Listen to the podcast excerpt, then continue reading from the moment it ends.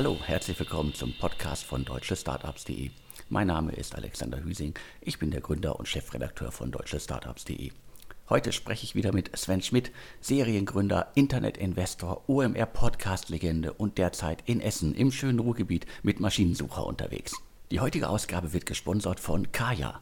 Seid ihr auch gerade im Homeoffice? Dann kennt ihr das. Die Post kommt weiterhin ins Büro, da ist aber keiner. Wichtige Unterlagen stehen im Aktenordner im Büro, von zu Hause habt ihr aber keinen Zugriff. Das Unternehmen Kaya kann euch hier helfen. Mit dem digitalen Briefkasten von Kaya könnt ihr eure Post digital empfangen. Dafür leitet Kaya eure Post um und scannt diese tagesaktuell ein. Das ist aber noch nicht alles. In der Kaya Document Cloud könnt ihr alle eure Dokumente inklusive eurer Post online an einem Ort verwalten und bearbeiten. So könnt ihr zum Beispiel eingehende Dokumente ganz einfach im Unternehmen verteilen, Rechnungen bezahlen oder Formulare ausfüllen und unterschreiben. Alles direkt aus der Kaya-Plattform heraus. Das funktioniert einfach, verlässlich und ist super effizient. Übrigens, Kaya schreibt man C-A-Y-A.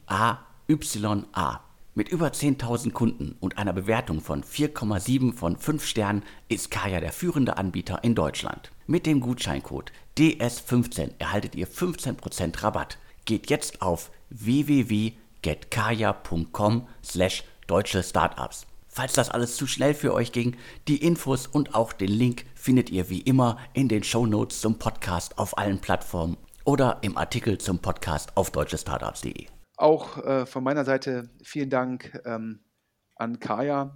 Ich ähm, glaube natürlich ein sehr sinnvoller Service und ähm, ja, freue mich, dass die den Podcast unterstützen. Aber jetzt direkt mal ans Eingemachte. Alex, ähm, Finanzcheck und Smava sind hier ja auch beide mehr als ein Begriff. Definitiv. Also Smava ist ja gefühlt schon Ewigkeiten auch im Markt unterwegs. Wir hatten auch schon, glaube ich, ist auch schon fast ein Jahr her darüber berichtet, über dualen Prozess. Ich äh, glaube sogar ein IPO war das Thema oder der Verkauf war das Thema. Finanzcheck vor zwei Jahren im ganz, ganz großen Stil. Äh, für viele sehr überraschend für, was waren es damals, 285 Millionen an äh, Scout24, also an die Gruppe erstmal verkauft worden. Dementsprechend zwei Unternehmen, die im Fintech-Segment unterwegs sind und äh, die zum einen mal irgendwie bei Finanzcheck halt einen riesigen Exit hingelegt haben und halt bei Smava, wo für mich irgendwie gefühlt irgendwie, da warte ich seit Jahren auf den größten Durchbruch. Ich glaube, wir hatten ja auch vor kurzem berichtet, ich glaube, der Moritz Thiele, der Gründer von Finanzcheck, hat ja jetzt auch einen Teil seiner Exit-Erlöse, glaube ich, in den neuen, sage ich mal, Anti-Aging-Fund von Nils Recke investiert der ja wiederum bei Finanzcheck investiert war. Da merkt man halt, ähm, wie so ein Netzwerk funktioniert. Ja, aber warum reden wir hier über Finanzcheck und Smava? Du hast es ja gerade gesagt, Smava, also letztendlich für die Hörer, die die beiden Anbieter nicht kennen, zum Schluss sind es, sage ich mal, ähm, ja, Kreditvergleichsplattformen. Das heißt, dort können Endkunden gucken, hier, ich suche ein Darlehen, wo bekomme ich eins, zu welchen Konditionen. Ähm, man würde also sagen, sogenannte vertikale Anbieter, dass sie sich auf äh, ein Produkt im Vergleichsmarkt fokussieren. Ähm, ich glaube, die Idee damals äh, von ähm, Scout24 beziehungsweise im genaueren Autoscout24 war es, dass man halt stärker sich vertikal integriert und dass Endkunden über Autoscout24 den Gebrauchtwagen auch kaufen können und dann auch direkt finanzieren können über das integrierte Finanzcheck-Angebot. Ja, und bei Smava, du hattest es gesagt, ich glaube vor einer Zwischenzeit anderthalb, zwei Jahren, ähm, glaube ich, auf Basis von damals guten Wachstumszahlen, war, glaube ich, die Idee, dass ähm, Smava entweder einen Trade Sale macht oder einen IPO. Da war, glaube ich, von Goldman Sachs so ein sogenannter dualer Prozess angestoßen. Aber dann haben, glaube ich, die Zahlen 2019 nicht ganz so gepasst.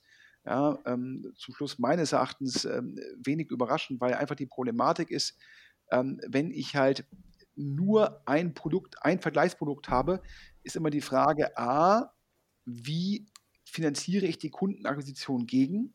Ja, weil ich halt nicht sozusagen die gesamte Kundenbeziehung monetarisieren kann, sondern nur über ein Produkt. Und das zweite ist es, wie schaffe ich ausreichend Berührungspunkte, da man ja nicht, das eine Produkt wahrscheinlich nicht, jetzt braucht nicht wöchentlich eine Finanzierung. Und das beides führt dazu, dass man wahrscheinlich dann doch schon sehr, sehr stark Google-abhängig ist und ähm, dann halt auch wahrscheinlich eine sehr geringe Marge hat, um dann halt die Overhead-Kosten und Co. zu finanzieren. Und ähm, ja, und äh, dementsprechend ähm, ja, ist dann ja, in Anführungsstrichen, ähm, später ist dann ja Autoscout 24 äh, wiederum an, an den PE selbst verkauft worden.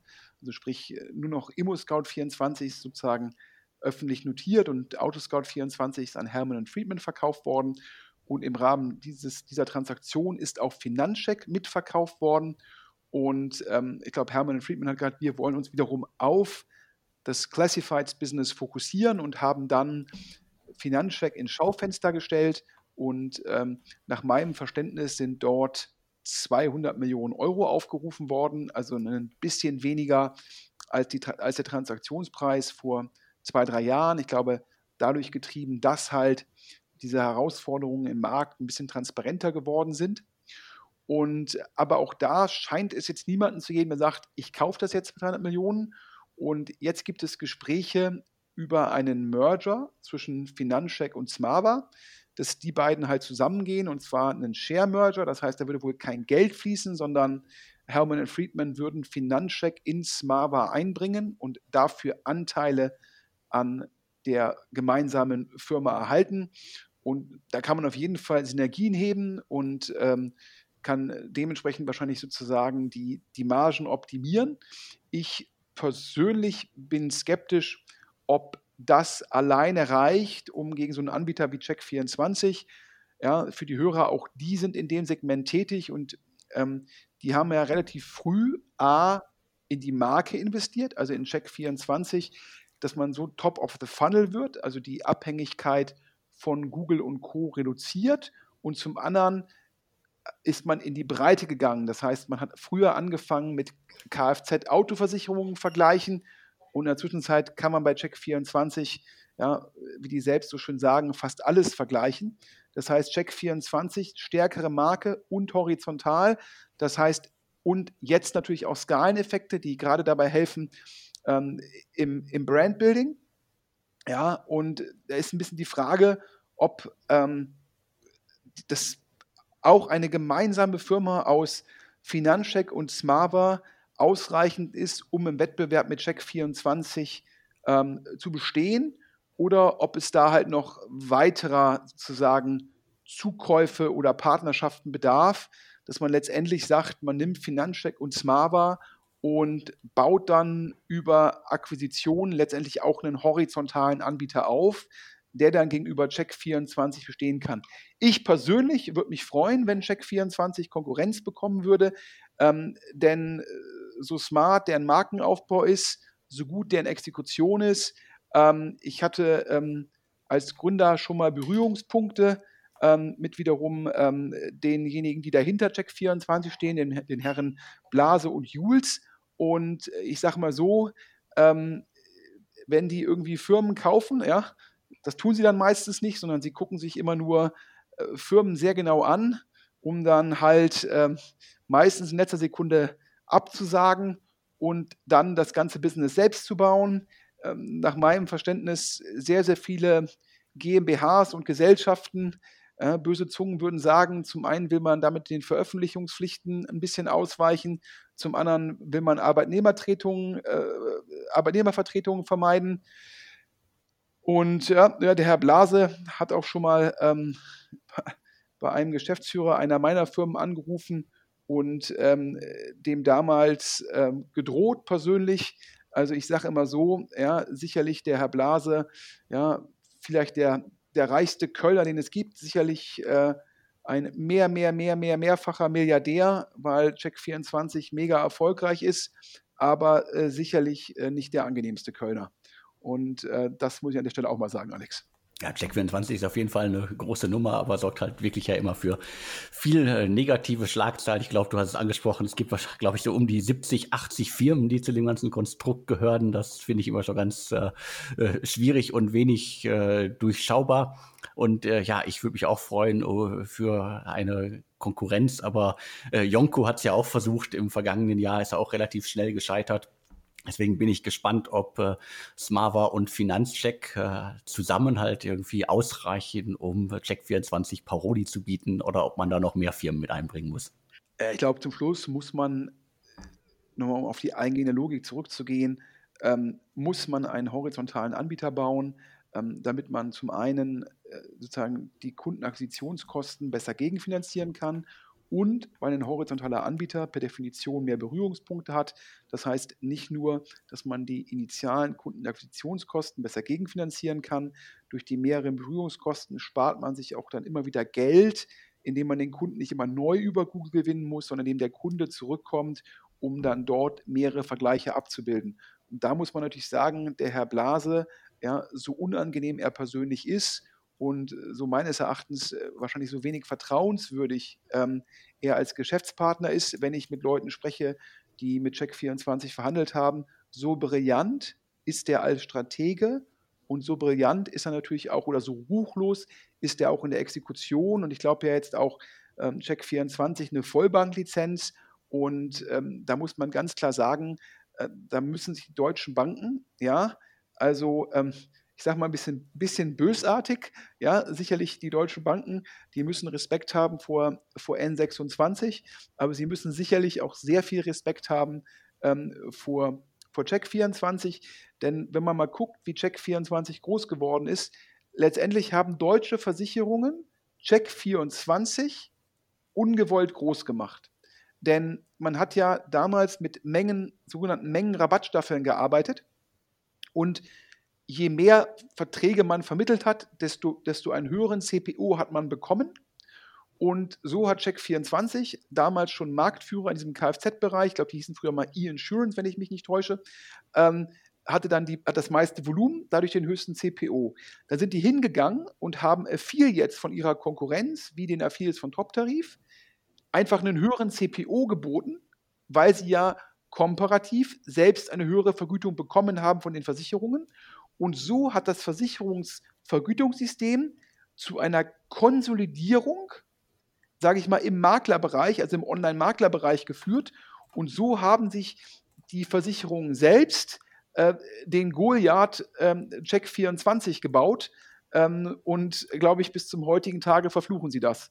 Und ich würde sagen, ähm, jetzt mit, dem, äh, mit der Vollbanklizenz von Check24, mit der dann der potenziell eigenen Bank gegenüber Endkunden.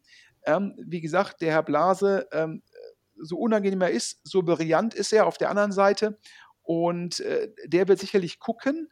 Ähm, Im Versicherungsgeschäft zieht er halt über die Makler sozusagen Funktion, die Marge zu sich. Und ich glaube, er wird auch sehr stark darüber nachdenken, wie er die Marge von den Banken zu sich ziehen kann. Und ähm, ja, dementsprechend sind ja schon viele Anläufe, auch von den Versicherern selbst. Du hast gerade ein paar Startups erwähnt, gescheitert. Ich glaube persönlich, die einzige Möglichkeit, da einen Konkurrenten zu schaffen, ist halt zu sagen, mehrere vertikale Anbieter gehen zusammen, ja, bauen dann eine Übermarke auf und wahrscheinlich noch am besten mit ein, zwei Medienfirmen, damit die dann halt nochmal Reichweite dazu tun können.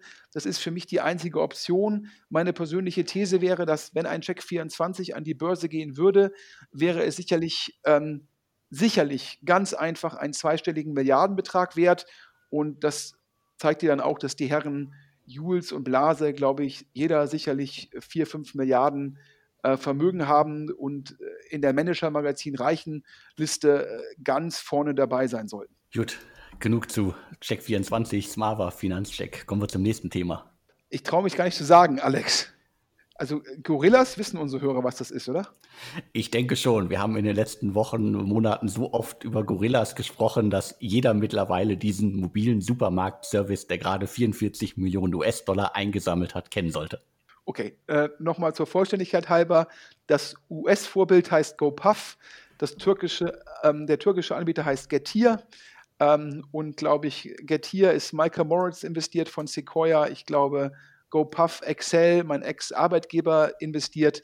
Ja, wir hatten ja immer gesagt, Gorillas ist der heißeste Scheiß in Berlin, oder? Äh, definitiv, also das ist das äh, Hype-Thema neben den ganzen äh, Trasio-Themen. Äh, da wollen wir jetzt gar nicht drauf eingehen. Ja, also wahrscheinlich manchen Hörern gehen jetzt schon irgendwie die Zehennägel hoch, schon wieder Gorillas. Aber das Thema bleibt heiß und wir können hier exklusiv verkünden, und ich finde, das sind große Nachrichten, auch wenn wahrscheinlich jetzt manche Hörer sagen, nicht schon wieder der nächste Klon. Sherry, ja, das sind die Kollegen hinter Flaschenpost und Northzone, ein großer skandinavischer VC, wo auch ein Ex-Kollege von mir, Mikhail Kötting, General Partner ist, der mit mir bei Excel war, finanzieren einen Gorillas-Klon und mit dem Namen Flink. Ja, also Flink wie schnell, oder? Hätte ich jetzt gesagt. Und jetzt kommen die großen Nachrichten, Alex. Du hast es exklusiv entdeckt. Wer sozusagen steht dahinter, hinter Flink? Also zuallererst mal äh, muss man das äh, Startup mit äh, Pickery aus Hamburg in Verbindung bringen. Das ist auch ein äh, Gorillas-Thema, das, glaube ich, äh, Corona-bedingt in den äh, vergangenen Monaten ins Leben gerufen worden ist. Hamburg, zwei Gründer, und äh, die sind, äh, wie, wie uns äh, zugespielt worden ist, quasi so die, äh, die, die nicht nur treibende Kraft, sondern so die, die, die schon unterwegs sind im Markt, die jetzt irgendwie unter Flink äh, zusammengewürfelt werden. Die haben vorher schon mal ein Startup gegründet, Crump, das waren Belohnungen für Sportsachen, äh, die man macht, also Aktivitäten. Und jetzt kommen die, die ganz großen Namen ins Spiel. Äh, Flink wird nämlich äh, auch von äh, Christoph Cordes und von Oliver Merkel unterstützt. Christoph Cordes ist vielleicht vielen bekannt. Der hat ursprünglich mal Fashion for Home gemacht. Das ist ja dann in Home 24 eingebracht worden. Und dann war Christoph etliche Jahre bei Home 24. Ich glaube, bis Ende 2019 war er da aktiv hat das Unternehmen vorangebracht, also sein eigenes Unternehmen äh, reinfusioniert und das, äh, den Rest des Unternehmens quasi damit übernommen und äh, in, in, in bessere äh, Fahrwasser geführt. Also die Stimmung, glaube ich, als äh, er damals äh, bei Home24 angefangen hat, äh, war irgendwie denkbar schlecht. Und Oliver Merkel kennt vielleicht auch einige äh, Management Consultant bei Bain Company Dementsprechend haben wir hier zwei Gründer, die schon im Segment unterwegs sind, waren. Äh, Cherry und äh, Northzone als Investoren und Christoph äh, Cordes und äh, Oliver Merkel als äh, die äh, weiteren treibenden Kräfte im Hintergrund. Ja, jetzt hast du das, äh, glaube ich, ähm, muss man ja schon mal sagen, sehr stark aus, den, ähm, aus der Perspektive der Pickery-Gründer ähm, das Pferd aufgezäumt. Aber ähm, wenn man sich das Cap-Table anschaut, ähm, kann man ganz klar sagen, ähm, zum Schluss sind da die treibenden Kräfte ähm, äh, sicherlich der Herr Cordes, du hast ja schon gesagt, ähm, äh, Gründer, Gründer von Fashion for Home, Vorstand bei Home24 ähm, und äh, dann halt der Herr Merkel, ähm, Partner äh, bei Bain ähm, im Bereich auch Einzelhandel, also daher der Kollege Cordes kennt sich mit E-Commerce aus, der Kollege Merkel mit Einzelhandel.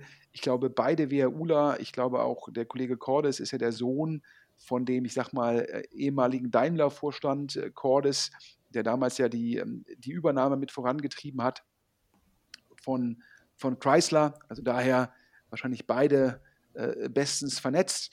Und zum Schluss sind die die beiden treibenden Kräfte, denn ähm, in, dem, ähm, in dem initialen Cap-Table hatten halt die, ähm, die Gründer von, ähm, von Pickery, glaube ich, zusammen 4% und ähm, ähm, ja, ja, genau, genau 4% und ähm, die, die Kollegen Cordes und Merkel äh, 96% Also anders ausgedrückt, ähm, die Kollegen Cordes und Merkel haben gesagt, mit, mit unserem Netzwerk, mit, unserer, mit unserem Signaling können wir halt richtig Geld einsammeln, was notwendig ist, um gegen ähm, Gorillas und Co. zu bestehen und haben dann den Pickery-Gründern, äh, die sicherlich nicht über das Netzwerk verfügen und äh, Pickery hatte auch nicht die Traktion, denen haben die dann eine neue Heimat angeboten und die sind jetzt sozusagen als Gründer äh, im initialen Cap-Table mit jeweils 2%, also 4% in Summe beteiligt.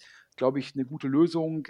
So starten halt, so startet halt Flink schon mit einer Softwarelösung, mit ein bisschen Erfahrung, mit sicherlich zwei starken Teammitgliedern, aber Treiber sind halt ähm, die Kollegen Merkel und Cordes.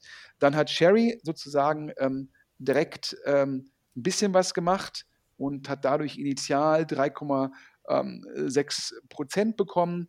Aber das Entscheidende ist jetzt, dass es jetzt eine Runde gibt und immer noch eine klassische Pre-Seed-Runde. Und für die Hörer, äh, ja, warum, warum berichten wir darüber wieder so ausführlich? Weil die Pre-Seed-Runde alleine, also Sherry und Northzone, 10 Millionen Euro auf einer Pre-Money von 20 Millionen Euro.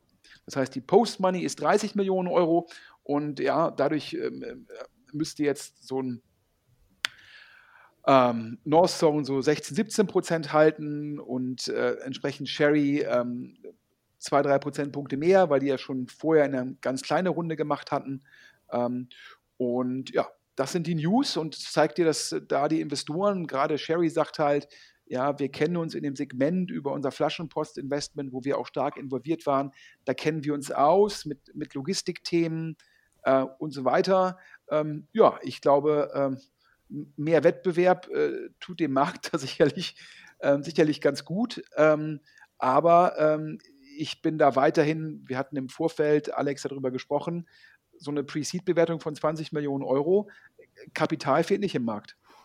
Kapital fehlt nicht. Also Pre-Seed-Runde 10 Millionen äh, finde ich schon mal irgendwie eine steile Aussage. Aber klar, wer in dem Segment mitspielen will, der muss schon irgendwie richtig klotzen können. Und äh, du hast gesagt, Cherry mit dem Flaschenpost-Stil äh, kennen sie sich aus im Segment, haben jetzt auch wieder, äh, glaube ich, dann äh, gute Schlagzeilen und äh, die LPs glücklich machen können und sich selber ja auch glücklich machen können mit dem großen Exit. Also dementsprechend, ja, Konkurrenz ist gut in dem Geschäft. Ich frage mich nur, ob das nicht äh, gefühlt schon irgendwie vor anderthalb Jahren hätte alles stattfinden müssen und wie sehr das jetzt äh, von Gorillas und dem Hype von Gorillas getrieben ist. Ja, ich bin auch ein bisschen überrascht. Eigentlich Sherry ja bei den heißen Themen immer direkt vorne dabei. Ähm, ich finde jetzt Flink gefühlt, glaube ich, so neun, zwölf Monate später als Gorillas. Und das ist natürlich schon ein zeitlicher Rückstand. Und ich glaube schon, dass es für die spannenden Märkte, da gibt es so, einen, so ein Opportunitätsfenster. Und es sind ja noch, wohl noch andere Teams im Markt, insbesondere in jedem lokalen Land gibt es Teams. Ähm, aber wahrscheinlich sagt Cherry, ja, Cordes und Merkel sind so starke Namen, dass sogar wenn es zu einer Konsolidierung kommt, ja, dann sind wir mit so viel Signaling über die beiden Kollegen so stark, dass wir dann in potenziell einer gemergten Einheit immer noch relevant Anteile halten werden. Und wir glauben halt an den Markt und wir glauben halt letztendlich, dass dieses Pferd uns halt nochmal in den Markt reinbekommt. Und wahrscheinlich die These 20 Millionen Pre ist zwar irgendwie ein Haufen für eine Pre-Seed-Runde, aber wenn halt Kotu irgendwie auf 160 investiert in Gorillas, dann sehen vielleicht 20 Pre komparativ günstig aus, ja. Also ist ja immer wieder ähm, die Frage, wo der Anker ist. So, und jetzt werden die Hörer erst richtig stören, äh, stöhnen, nicht stören, stöhnen. Ähm, denn alle guten Dinge sind zwei, ja. Das eine ist ja die Thematik Gorillas-Klone und jetzt das zweite Thema, davon gibt es ja schon ein paar mehr, Trasio-Klone. Alex, ich traue es mich kaum zu sagen. Ja, aber das ist halt eins der äh, Hype-Themen, der Trendthemen für 2021 auch. Alles, was rund um äh, Trasio passiert. Also grob gesagt, äh, alle Unternehmen, die versuchen, äh, Amazon-Händler äh, aufzukaufen. Und da gibt es ja eine ganze Reihe. Und es wird gefühlt auch, jede Woche werden es mehr. Ich habe gerade noch ein kleines Projekt in Köln wieder neu entdeckt, aber darüber wollen wir jetzt gar nicht reden. Wir reden über was ganz Großes. Ja, du hast ja heute, ich glaube, hast du es auf LinkedIn entdeckt? Den Maschmeyer-Post? Genau, ich habe äh, heute Morgen auf äh, LinkedIn äh, einen Post von Carsten Maschmeyer gesehen. Fünf Trends, die ich als Investor im Jahr 2021 besonders im Blick haben werde. Und da ist der dritte Punkt auf der Liste Amazon-Konsolidierung. Und er schreibt dazu, Startups kaufen im großen Umfang kleinere Händler, aggregieren die Produkte und verschlanken die Prozesse. Also das ist eins von fünf Trendthemen, die Carsten Maschmeyer ausgemacht hat er hat wahrscheinlich vergessen zu erwähnen in dem Post, dass er jetzt in den Trasio-Klon investiert hat, oder? Das hat er nicht geschrieben, genau. Ja, nicht geschrieben, ja. Das enthüllen wir hier exklusiv. Ja, ein bisschen Transparenz auf die sozusagen Post mit Eigeninteresse von Herrn Maschmeyer. Denn wir können hier sagen, wir hatten vor ein paar Wochen, haben wir über diese Jobanzeige gerätselt. Alex, du erinnerst dich. Genau, das war irgendwie Join a Fast Growing E-Commerce MA Team. Also äh, es waren irgendwie von äh, ganz, ganz vielen äh, Erfahrungen die Rede, von äh, ganz, ganz viel Erfolg schon und das kam so für viele aus dem Nichts. Äh, da haben uns dann mehrere Leute darauf hingewiesen, da gibt es eine Stellenanzeige. Wer soll das denn sein? Forscht da mal nach. Ich glaube, es war ein erfolgreicher Amazon-Händler mit einem ehemaligen Partner von Heinemann Associates, auch bekannt in Berlin als Project A, und einem ehemaligen Goldman-Banker. Und nach unserem Verständnis, ja, also ist nicht nur, dass wir immer über diese Gorillas und Trasio-Klone sprechen, ja, äh, die Kollegen Merkel und Cordes, glaube ich, auch an der WHU. Wir reden wieder über ein WHU-Team. Ich sage immer, äh, wenn mich jemand fragt, äh, ja, es gibt ja in Deutschland irgendwie äh, zum einen irgendwie das äh, CDTM und natürlich die WHU mit, einen, mit jeweils unglaublichen Gründungsquoten. Und also auch hier ist es ein WHU-Team und mit sehr, sehr großer vertikaler Kompetenz im Bereich Amazon-Handel, mit Kompetenz im Bereich Finanzierung, mit Kompetenz ähm, im Bereich Markenaufbau und ähm, die haben noch einen dritten WHUler dazugeholt und noch jemanden, der eh schon für sie im Bereich Amazon-Handel gearbeitet hat, also ein vierköpfiges, in Anführungsstrichen, Gründungsteam. Gründungsteam ist ein bisschen falsch, weil die ihr Bestandsgeschäft mit einbringen. Und jetzt kommen wir zu den exklusiven Nachrichten. Alstein, das ist sozusagen der VC von Herrn Maschmeyer. Upper 90, das ist derjenige, der das Fremdkapital bei Trasio gegeben hat. Also äh, wer das googeln möchte, Upper und dann die 90 allerdings als Zahl geschrieben und eine deutsche Stiftung investieren. Und das ist wieder bei allen Trasio-Klo, muss man immer sagen, bis zu und abhängig von Meilenstein und EK und FK bis zu 100 Millionen US-Dollar. Das heißt, ja, dieses neue Venture, ja, ist auf jeden Fall jetzt nochmal, kann es aufnehmen mit Razer, das war ja irgendwie 468, Seller X, Sherry oder auch Heroes, ja. Allerdings muss man sagen, da die Kollegen ja schon diesen Vorsprung haben, dass sie schon ein eigenes Amazon-Geschäft haben, dass sie schon mal Amazon-Händler gekauft haben, dass sie sich auch äh, über Firmen, die in ihrem Universum sind, mit Finanzierung für Amazon-Händler auskennen, mit Markenaufbau, vergleichen die sich nicht mit Razer, Seller X oder Heroes oder auch ähm, dem Vehikel von Target Partners, sondern die sagen eher, für uns, wir vergleichen uns mit der Berlin Brands Group, ja, oder auch mit KW Commerce. Ich glaube, Berlin Brands Group hat ja gerade im OMR-Podcast auch gesagt, wir wollen weiter wachsen und zwar organisch, aber auch anorganisch. Und nach meinem Verständnis auch KW Commerce, da haben wir exklusiv im Podcast, Alex, verkündet, den strategischen Investor. Auch da will man jetzt mehr anorganisch wachsen. Das heißt, wir haben auf der einen Seite, ich sag mal, die reinen Kollegen, die halt letztendlich Multiple Arbitrage machen wollen, günstig kaufen, drei, viermal EBTA zahlen und das Gesamtgebilde dann für zwölfmal EBTA verkaufen und das Ganze noch mit FK leveragen. Und dann haben wir die, die natürlich, wo die, wo die Amazon-DNA viel, viel stärker ist, die tatsächlich mehr nachhaltig agieren wollen. Und das ist dann für mich sozusagen Berlin Brands Group, KW Commerce und jetzt dieser neue Anbieter, wo wir wahrscheinlich ähm, den Namen ja, in, im nächsten Podcast auch wiederum exklusiv verkünden können. Wie gesagt, bis zu 100 Millionen US-Dollar Finanzierung, aber es teilt sich auf. Alstin macht, macht EK, Upper 90 macht EK und FK und die Deutsche Stiftung macht primär FK, weil es dann wiederum deren sozusagen Risikoprofil mehr entspricht. Und das Ganze hängt natürlich von Meilensteinen ab. Das heißt, alle diese Finanzierungsrunden bei, bei Razer, bei Seller X, bei Heroes, das Geld fließt immer so ein bisschen abhängig von den Akquisitionen, von dem Erfolg.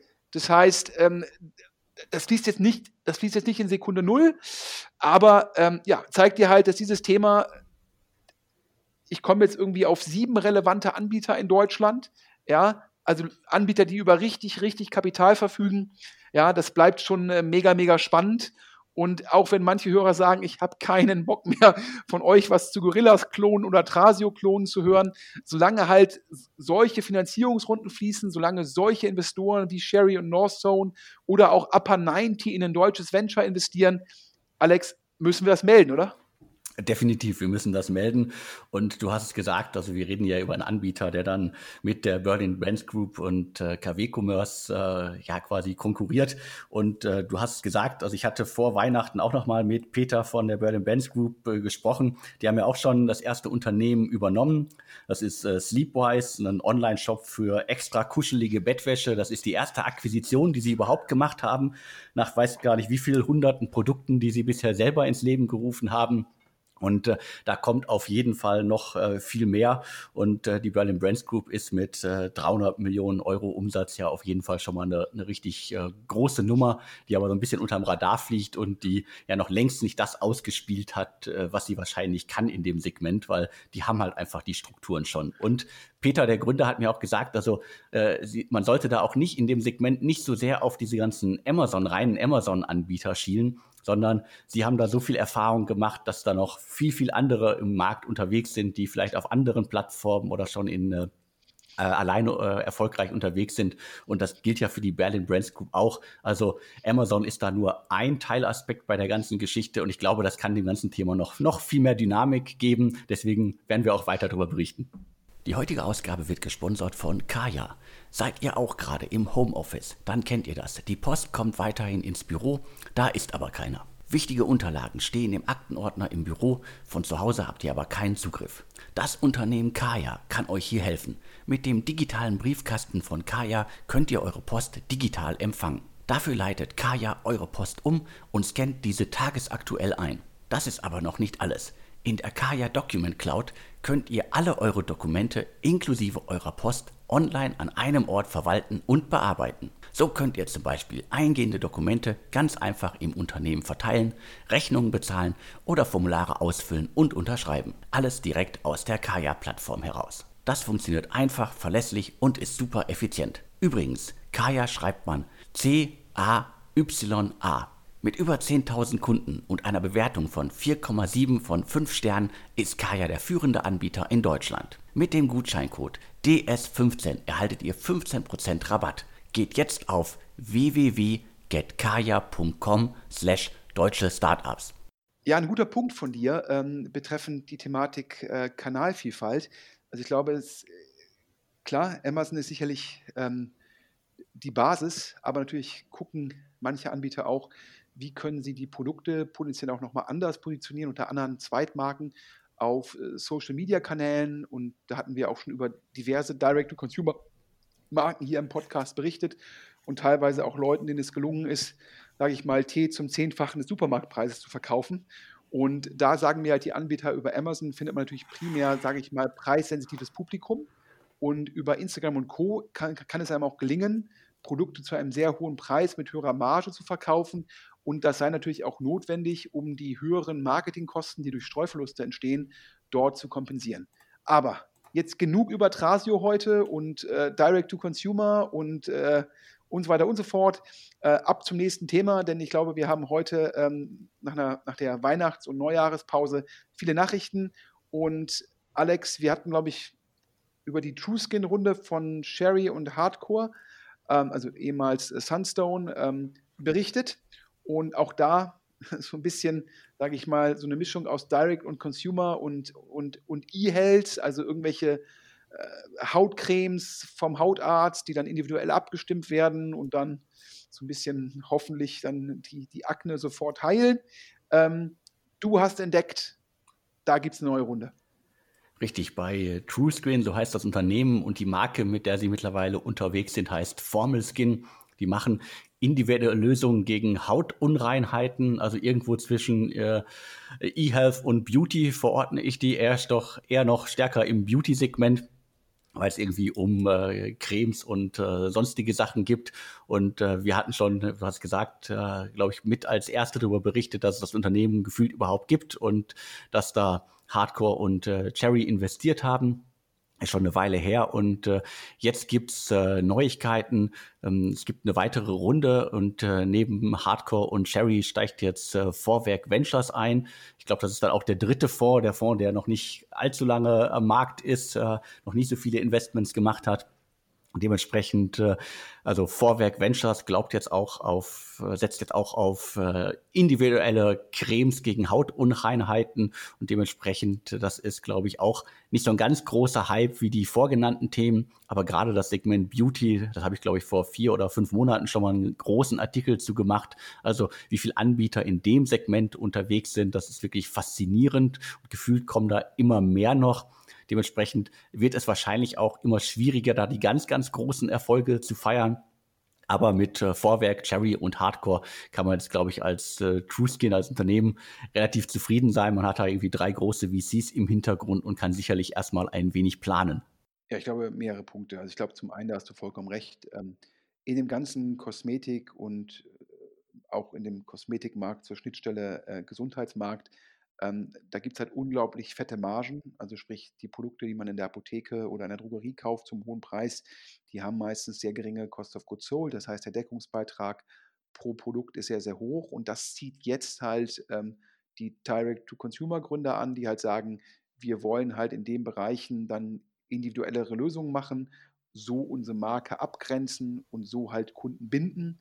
Aber klar, es führt auch dazu, dass natürlich die adressierbaren Märkte so ein bisschen kleiner werden, aber da der Gesamtmarkt so groß ist und möglichst attraktiv ist und wenn man dann halt noch über sage ich mal, Abos oder Subskriptionen den Kunden bindet und dann auch noch den Intermediär, ob das jetzt ein Douglas ist oder ein DM oder die Apotheke rausschneidet und die Vertriebsmargen noch vereinnahmt, dann ist das natürlich sehr, sehr lukrativ. Und ähm, hier kommen natürlich jetzt Investoren zusammen, also der Max Niederhofer, der General Partner von Hardcore, der ist halt ein großer Verfechter vom Direct-to-Consumer, das ist auch einer der, der, der Fokus-Investitionshypothesen ähm, von Hardcore.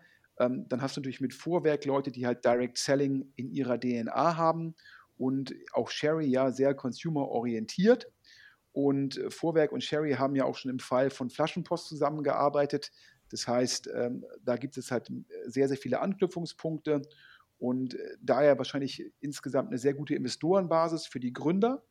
Und die Runde hat jetzt nach Hören sagen, ja, ein Volumen von 5 Millionen Euro, also neu, der neue Investor Vorwerk und die Altinvestoren in Summe 5 Millionen Euro.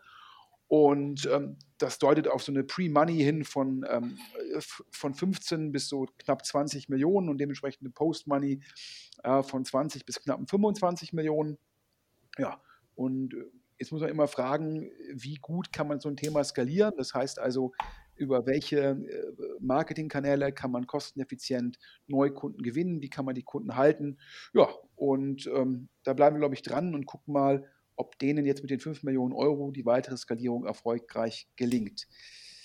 Alex, wir hatten ja schon öfter über Scoutbee gesprochen, damals, glaube ich, diese Mega-Runde, dann hatten wir das Update gegeben, dass es da bei den Gründern teilweise äh, nicht mehr so harmonisch war. Und jetzt hast du ein Update, was die ScoutBee-Gründer angeht. Richtig, es gibt ein Update. Also bei ScoutBee ist von den vier Gründern nur noch äh, Gregor Stühler an Bord. Äh, die anderen äh, machen mittlerweile andere Dinge. Und wir können jetzt hier exklusiv verkünden, dass Fabian Heinrich, also einer der ScoutBee-Gründer, gemeinsam mit Moritz Weiermann, der war zuletzt Director of Operations bei ScoutBee, dass der ein neues Unternehmen gegründet hat, und zwar Mercanis. Äh, wenn ich das jetzt plump beschreiben sollte, dann ist das eine, ein Service äh, zum Thema äh, Software, the new way of buying services, smart, effizient und äh, compliant. Also ein, ein riesiger Markt, sehr wahrscheinlich. Und nicht nur, dass da einer der Scoutbee-Gründer als Gründer an Bord ist. Nein, einer der anderen Gründer, Lee, ist auch noch als Angel mit an Bord gemeinsam mit äh, Viktor Jakobsen, also Klana und Jörg Gerbig äh, Lieferando. Und hinzu kommt noch äh, Jonathan äh, Teklu, der war ja zuletzt als äh, eine Art, glaube ich, Teilzeitpartner, äh, Anführungsstrichen, bei Creandum unterwegs. Und jetzt kommt noch obendrauf, äh, Speed Invest äh, investiert in das Unternehmen und die anderen sind als Business Angel mit an Bord. Und dementsprechend äh, kann das, glaube ich, auch, äh, also allein schon durch die Namen, äh, dass die Scout-Begründer da sind und die Angel, die damit an Bord sind und voll mit Speed Invest, äh, klingt das auf jeden Fall schon mal nach einer großen Sache und nach einer Sache, die auf jeden Fall vor dem Start gefühlt, also bevor das Unternehmen überhaupt bekannt ist, wenn man solche Namen schon an Bord holen kann, ist das ja immer für mich ein gutes Zeichen. Und dementsprechend erwarte ich da ganz große Dinge. Ja, ich glaube, ähm da ist die Sektorkompetenz vorhanden durch den Scoutbee-Gründer. Ähm, da ist natürlich jetzt ein starkes Angel-Netzwerk dahinter und auch Speed Invest gilt es ja immer wieder, ähm, früh bei heißen Themen dabei zu sein. Also auch da gutes Signaling. Ähm, das Ganze halt in Enterprise-Software, äh, sicherlich viel Rückenwind im Markt. Also daher, glaube ich, ist ein heißes Thema. Und ich glaube, dass, äh, da werden wir sicherlich über eine Seed-Runde berichten können. Ich sehe da relativ geringes Finanzierungsrisiko, was ja immer, wenn man als Angel tätig ist, ist ja immer die Kernfrage, wie kann ich, wie, wie kann ich das Risiko minimieren, dass es keine Anschlussfinanzierung gibt. In der Sekunde, wo meine Angel-Finanzierung oder meine Pre-Seed-Finanzierung dann zu einer Seed-Finanzierung wird, also die Firma eine Seed-Finanzierung erhält, habe ich als Angel eigentlich schon gewonnen. Und in dem Fall sieht es für mich so aus, als wenn ich, wenn ich jetzt wetten würde, würde ich sagen, diese Firma wird auf jeden Fall eine Seed-Finanzierung bekommen und mit sehr, sehr hoher Wahrscheinlichkeit auch eine Series A-Finanzierung. Und wenn man dann die Pre-Seed-Finanzierung gemacht hat, dann sieht man im Schnitt schon mal sehr gut aus und da stimme ich dir zu. Also sehr, sehr starkes Signaling. Ja, eine weitere Pre-Seed-Runde können wir verkünden. Ähm, und du hast ja gerade über den, glaube ich, Venture-Partner von Creandum gesprochen. Und Creandum selbst und System One, System One, ähm, ein sogenannter Single GPVC, also das heißt, über den Trend reden wir gleich noch. Ähm, also sprich ein, ein VC, der meistens relativ wenig Geld verwaltet, der meistens im Pre-Seed-Bereich unterwegs ist, wo allerdings nur eine handelnde Person ist. Ja? Ähm, das ist meistens im Pre-Seed-Bereich notwendig, ähm, weil es ansonsten die Economics des Fonds nicht hergeben, mehrere GPs, Associates und so eine Infrastruktur zu finanzieren. Und da sind dann Investoren äh, dann bereit, für die potenziell höhere Rendite auch das Risiko zu akzeptieren, dass es nur eine Person gibt, die ja auch in Anführungsstrichen ausfallen kann. Und dann ist das natürlich für so einen Fonds problematisch. Auf jeden Fall, System One ist so ein Single GP VC von Maximilian Clausen, ähm, ehemals Early Bird. Ähm, nach, nach Hören und Sagen äh, hieß immer im Markt, ja, der, der, sein, seine Familie könne ein Single, ein Single GP VC auch alleine finanzieren, aber ich glaube, er hat auch externes Geld eingesammelt. Auf jeden Fall System One und Creandum investieren in das Münsteraner Startup Lemon Markets. Ähm, das ist ähm, eine, eine API für den Börsenhandel, ja, und das richtet natürlich entweder an letztendlich Leute, die gewisse Trading-Strategien umsetzen wollen und das professionell oder halt an, sage ich mal, Heavy Trader, ähm, die das so semi-professionell machen. Ich glaube jetzt für den normalen Otto-Normalverbraucher, der braucht jetzt keine API, um äh, seine Trades bei Trade Republic oder der Comdirect Bank durchzuführen. Alexander. Wahrscheinlich nicht. Äh, wer noch mehr über das Unternehmen äh, wissen möchte, äh, einfach mal in unserer Podcast-Liste scrollen, in einem der letzten Startup-Radar-Ausgaben. Da pitchen die Gründer ihr Konzept selber. Und du hast es ja schon gesagt, also es ist eine Schnittstelle API, die das Streaming von Echtzeit-Marktdaten und die automatisierte Orderausführung ermöglicht. Also das ist jetzt nichts, was man als Otto-Normalanleger mit 100 Aktien irgendwie braucht. Ja, äh, aber guck, das zeigt mal wieder den Hörern auch, ähm, vielleicht für die Hörer, die jetzt primär nur den DS Insider Podcast hören, es gibt noch drei weitere DS Podcast Formate. Das ist einmal in den Wochen, wo der DS Insider Podcast äh, nicht erscheint. Der kommt ja zweiwöchentlich, macht der Alex eine Zusammenfassung der relevanten News. Dann gibt es noch Interviews mit äh, erfolgreichen Gründern und Investoren, von dem Amboss-Gründer, glaube ich, auch zu Herrn Maschmeyer. Also auf jeden Fall große Namen im Podcast. Und dann, was ich persönlich klasse finde und was auch immer wieder zeigt, wie der Alexander sich engagiert für die Startup-Szene, haben junge Firmen die Möglichkeit, wie so eine Art Elevator-Pitch, also so einen Fahrstuhl-Pitch, ähm, einzuschicken und das Ganze wird als Podcast aufbereitet und auch da war Lemon Market schon dabei.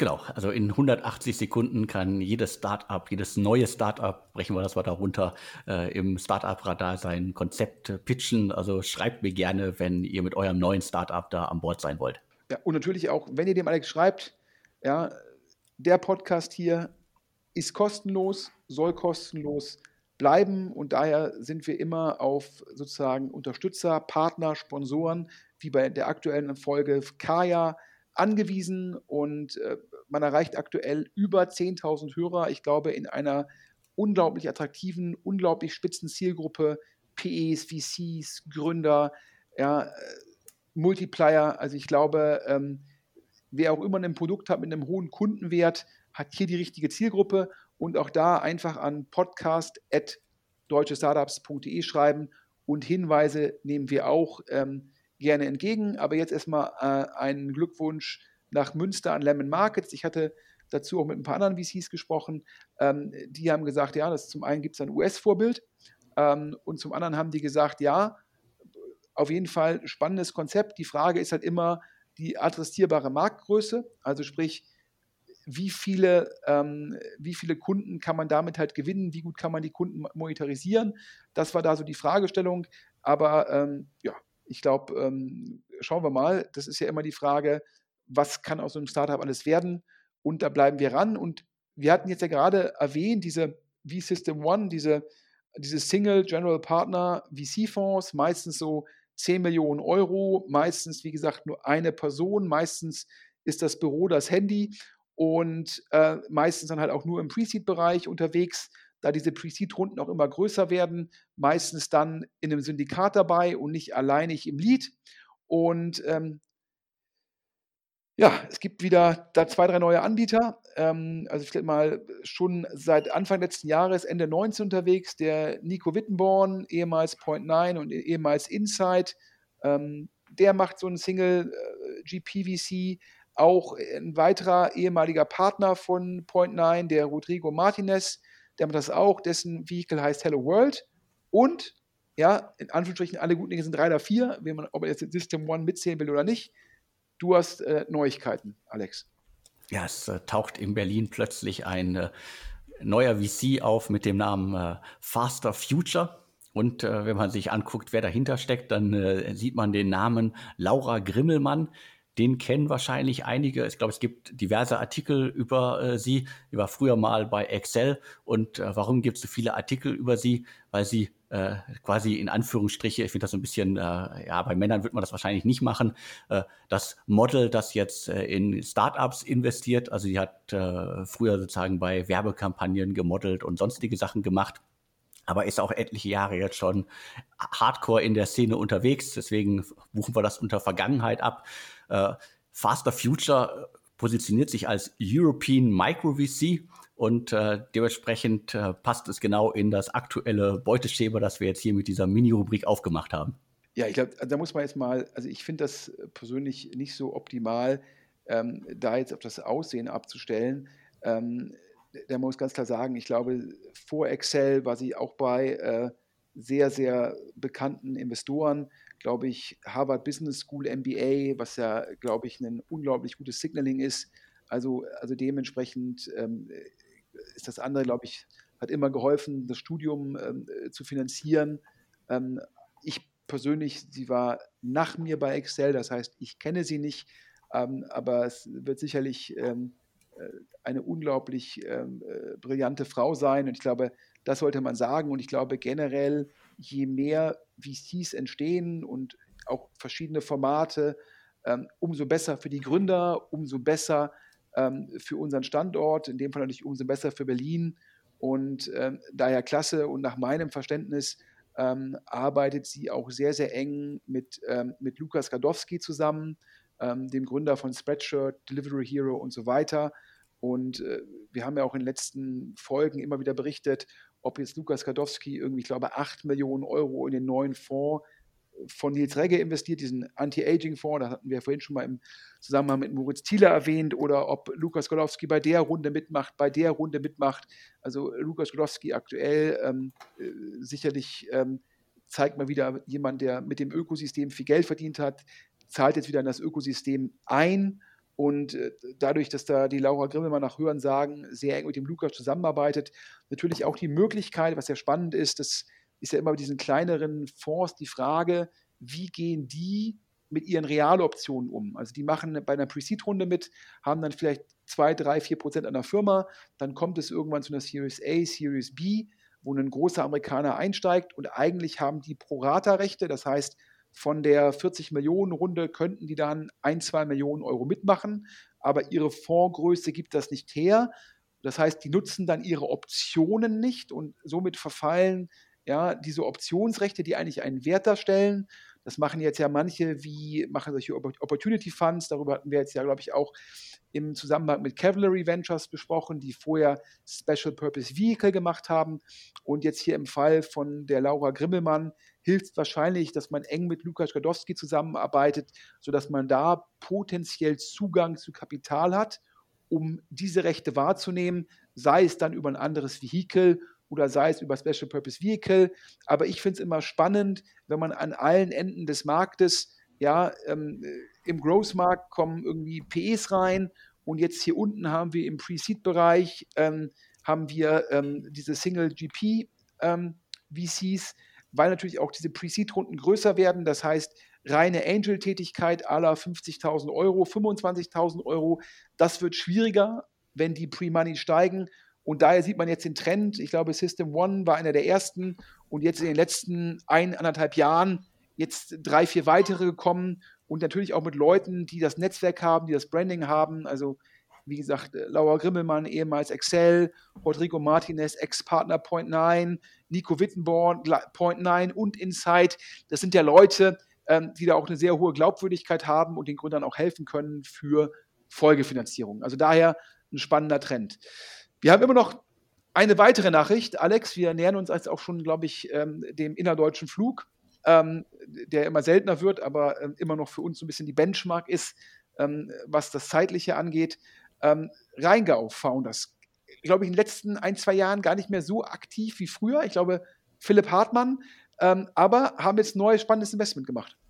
Genau, also hat man äh, lange nichts gehört, aber sie machen jetzt scheinbar wieder ein bisschen mehr Investments. Ich glaube, es gab da auch im Hintergrund irgendwie, ich erinnere mich an ein, zwei Artikel, ein bisschen Stress mit äh, den Geldgebern des äh, Fonds über irgendwelche äh, Investments und so weiter. Aber dementsprechend jetzt ähm, wollen wir gar nicht drüber reden.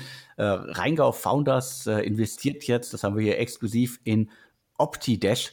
Das ist ein äh, Startup, äh, das sich bei, um, das, um das Thema Image Optimization äh, kümmert. Also etliche Jahre schon äh, unterwegs, 2016 glaube ich äh, gegründet, äh, aber erst irgendwie 2019 so richtig äh, Fahrt aufgenommen und aus der sogenannten äh, Stealth-Phase herausgekommen. Und da ist jetzt äh, Rheingau Founders äh, eingestiegen. Und ich glaube, es gibt halt in dem Segment sehr, sehr viele Unternehmen. Wir hatten immer mal wieder auch über kleinere Investments äh, gesprochen. Also alles, äh, was irgendwie so das Thema Bildoptimierung, sei es jetzt irgendwie für Shops oder sei es jetzt auch irgendwie für Agenturen, Kreative anbelangt. Also es gibt ja viele Menschen, die Bilder sehr professionell äh, bedienen müssen, über alle Plattformen, über alle Formate hinweg. Da sind solche Tools dann, glaube ich, auf jeden Fall ein, ein wichtiges Thema. Und wenn äh, Rheingau das jetzt äh, für sich entdeckt hat äh, und ein Investment über den Rheingau Venture Club äh, durchführt, dann äh, finde ich das wieder spannend und zeigt ja auch äh, selbst äh, selbst VCs oder selbst äh, Vehikel, von denen man lange nichts gehört hat, äh, es passiert doch noch was und es passiert viel mehr. Es entstehen viele neue Startups und äh, äh, einige haben halt auch irgendwie ihr Spezialthema und dementsprechend äh, gibt es äh, genug Futter für alles und äh, Geld scheint ja ohne Ende im Markt zu sein. Also auf jeden Fall, ich finde, es ist ein äh, spannendes Thema, äh, was die Kollegen verfolgen ähm, und ist auch meines Erachtens ist ja letztendlich ein riesen adressierbarer Markt. Das ist ja ähm, ein Thema, was horizontal ist. Das heißt, weil ja unglaublich viele Online-Anbieter arbeiten da mit den Fotos und das ist natürlich auch global, ist auch sprachenunabhängig, also muss man auch nicht lokalisieren. Und äh, wenn es einem da gelingt, ähm, zum einen ein einzigartiges Produkt zu schaffen mit einem Produktvorteil und dann halt einen guten Funnel aufzubauen, um dann die Kunden zu akquirieren, ja, wenn das in der Kombination gelingt, ist da auf jeden Fall viel, viel Upside. Das hängt natürlich dann immer sehr stark vom Team ab. Also A, wie gut ist das Team technisch? Ja, ist der technische Vorteil entweder über IP-Rechte verteidigbar oder kann man halt durch Entwicklung immer einen Schritt vorausbleiben? Und dann zum anderen, wie gut ist da das Marketing-Team oder das Team, was den Funnel aufbaut? Und wenn das aufgeht, ja, sind solche Themen halt immer spannend, weil sie dann gleich ja, äh, global äh, durchstarten können. Ja, und daher drücken wir die Daumen und ist ja auch letztendlich ein Deep Tech-Thema und ist ja immer klasse, wenn davon mehr entsteht.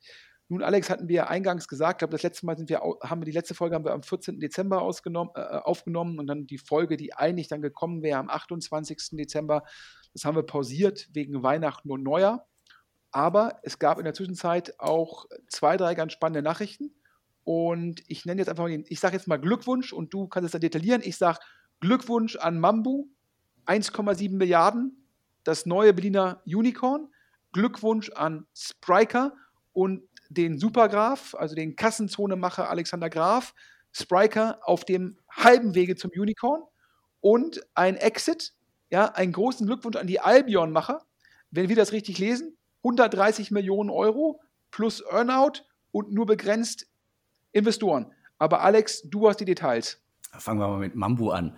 Also ich glaube, wir hatten vor etlichen Monaten mal über die Bewertung der letzten Runde gesprochen und äh, das waren nach unseren Informationen so knapp 160 Millionen Euro.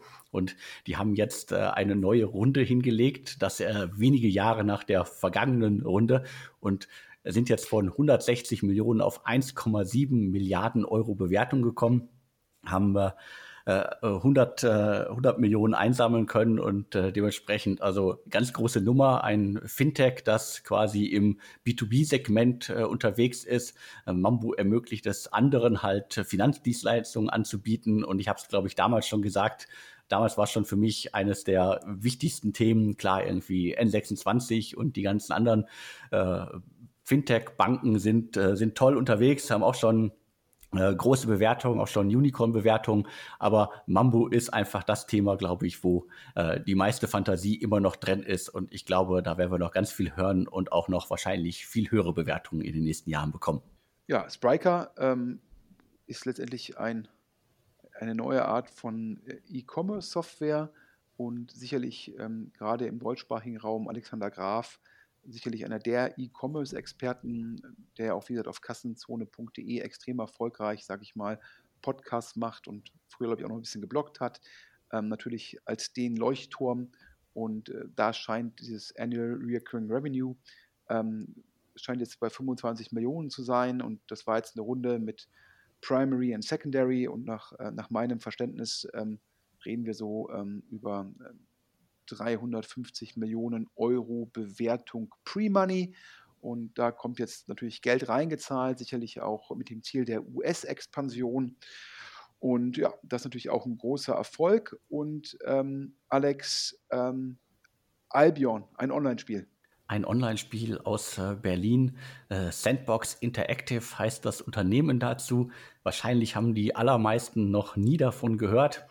Äh, wir hatten es in den letzten Jahren auf deutsche Startups auch immer nur einiger Male erwähnt, auch relativ kurz nur. Die schwedische Steelfront Group, die ja schon Good Game und Player Games in den vergangenen Jahren übernommen hat, übernimmt jetzt auch Sandbox Interactive und damit das äh, Massively Multi Player-Online-Game äh, Albion Online. Und wir reden hier von einem Exit-Erlös von 130 Millionen. Ohne Earnout. Ohne Earnout. Upfront. Also richtig fett. Genau, ohne Earnout, das kommt noch hinzu. Äh, 2012 gegründet und einer der Gründer hielt zuletzt noch 66,5 Prozent am Unternehmen. Das heißt, er hat jetzt äh, einen guten Exit hingelegt. 50 Mitarbeiter hat äh, dieses Unternehmen gerade einmal, Sandbox Interactive gerade mal. Und dementsprechend ein Exit, der, glaube ich, im Jahresendstress bei den meisten Leuten ziemlich untergegangen ist, aber mit äh, 130 Millionen äh, Cash und äh, sonst wie und Earnout dann noch obendrauf später auf jeden Fall äh, einer der wichtigeren Exits in den äh, vergangenen Monaten in Deutschland. Ja, man sieht mal zwei Dinge. Also zum einen, natürlich hat der Online-Spielemarkt im letzten Jahr geboomt. Das ist sicherlich einer der Corona-Gewinner. Die Leute waren mehr zu Hause, ähm, haben dann mehr Online-Spiele gespielt, ähm, haben dann teilweise Geld, was sie potenziell für rausgehen, Party machen, äh, Urlaube ausgeben würden, auf Online-Spiele allokiert. Das heißt, da war eine höhere Zahlungsbereitschaft da, plus höhere Nutzung, eine super Kombination. Parallel, du hast ja gesagt, äh, das ist ja letztendlich, äh, ist das Ganze entstanden, indem Good Games damals in dieses nordische Vehicle reingemerged hat und die Good Games Gründer halten da noch relevant Anteile und ein bisschen überspitzt gesagt, ähm, äh, so wie die Trasio-Klone Amazon-Händler einsammeln und so ein bisschen EBDA-Arbitrage machen, ja, äh, werden da jetzt Spielefirmen eingesammelt, kleinere Spielefirmen. Auch da wird EBTA-Arbitrage gemacht, wird geguckt, wie können wir die Kundenakquisition verbessern, wie können wir die Monetarisierung verbessern. Also letztendlich so ein bisschen die gleiche Value Creation, zumindest die gleiche, die gleiche Hypothese. Und das ist denen bisher ähm, auch sehr, sehr gut gelungen. Und wenn man sich anguckt, die, äh, die Kursentwicklung, sieht man natürlich auch, dass durch, das, durch die Negativzinsen, durch das gedruckte Geld natürlich auch die, äh, die Multiples gestiegen sind und äh, natürlich das erklärt sich dadurch, dass zukünftige Cashflows mit ähm, einem geringeren Zinssatz abdiskontiert werden und das treibt da den Wert. Also natürlich auch ein ganz ähm, spannendes Vehikel zu sagen, das, was da, äh, statt Amazon-Händler aufzukaufen, kaufe ich halt Online-Spieleanbieter auf. Alex, das war der Podcast. Ich fasse es mal kurz zusammen, bevor du das Schlusswort hast. Exklusiv. Finanzcheck, ja, gehört aktuell Autoscout24 und Smava, Vitruvian ist der Hauptinvestor, verhandeln über einen Merger, um dann etwa besser gegen Check24 bestehen zu können. Sherry, der Flaschenpost-Investor und Northzone, ja, führender skandinavischer VC, finanzieren einen Gorillas-Klon mit dem Namen Flink. Das Entscheidende, da haben sich zusammengetan der ehemalige Home24-Vorstand Cordes und der Partner der Unternehmensberatung Bain, von Bain, der Herr Merkel. Ja, und die haben dann wiederum das Pickery-Team eingesammelt und eine Pre-Seed-Runde von 10 Millionen Euro auf einer 20 Millionen Euro Pre-Bewertung. Ja, und dann direkt zum nächsten Hype-Thema. Alstin, der Herr Maschmeyer, heute verkündet er noch auf LinkedIn, dass Trasio-Klone ja eine heiße Sache seien. Alstin, 90, das ist der Finanzier hinter Trasio und eine deutsche Stiftung, ähm, finanzieren einen neuen Trasio-Klon, bestehend aus einem unglaublich erfahrenen und guten WHU-Team mit extensiver vertikaler Kompetenz, mit bis zu 100 Millionen Dollar aus natürlich Eigenkapital und Fremdkapital und abhängig von Meilensteinen. Und Vorwerk und die Altinvestoren Sherry und Hardcore investieren nochmal 5 Millionen Euro in das Direct-to-Consumer Beauty-Health Hautteil TrueSkin. Du hast ja gesagt, Formel Skin heißt die Marke. 5 Millionen Euro Runde. Man kann davon ausgehen, 15 bis 20 Millionen Pre, dementsprechend 20 bis 25 Millionen Euro Post-Money-Bewertung. Sicherlich Investoren, die sich in dem Segment sehr gut auskennen und Vorwerk und Cherry ja relativ eng aufgrund des großen Erfolges von Flaschenpost. Dann, Alex, du hast es entdeckt. Speed Invest und sehr, sehr ausgewählte Business Angel investieren ähm, in, das neue, in die neue Firma von einem der Scout-B-Gründer, Mercanis Enterprise Software, künstliche Intelligenz, wie optimiere ich den Einkauf, sicherlich per se schon mal, da, komm, da kommen die richtigen Leute zusammen für Signaling, dann noch Enterprise Software und ein heißes Thema. Wow.